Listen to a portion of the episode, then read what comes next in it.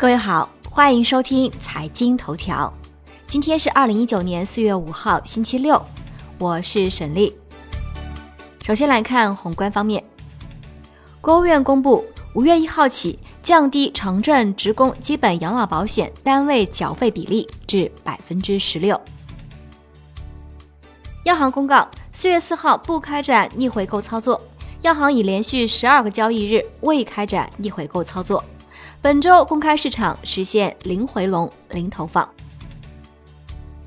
国内股市方面，今天上证综指高位整理，收盘涨百分之零点九四，报三千二百四十六点五七点，连升五日，并创一年新高。深证成指涨百分之零点七三，报一万零四百一十五点八点。创业板指涨百分之零点五一，报一千七百七十七点二六点。万德全 A 涨百分之零点七六。本周 A 股三大股指均涨百分之五左右，深证成指连涨十三周，追平最长连涨记录。两市成交额达万亿，近四个交易日来，两市成交额已有三次破万亿。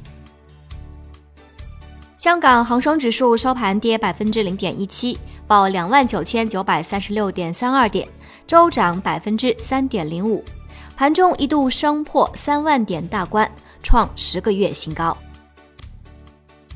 接近监管层的投行人士透露，监管层目前正在研究讨论对 A 股公司分拆上市的政策进行松绑。楼市方面，国税总局公布。房地产交易的产权转移数据涉及印花税的纳税义务发生时间为交易合同签订时间，享受减征优惠的时间也以交易合同签订时间为准。根据统计数据显示，在二零一九到二零二一年，房企将有一点八万亿元的债务到期，二零一九年到期债券相比二零一八年翻了一倍。产业方面，商务部表示，增值税下调将有利于整体汽车消费，还将采取措施提振汽车消费。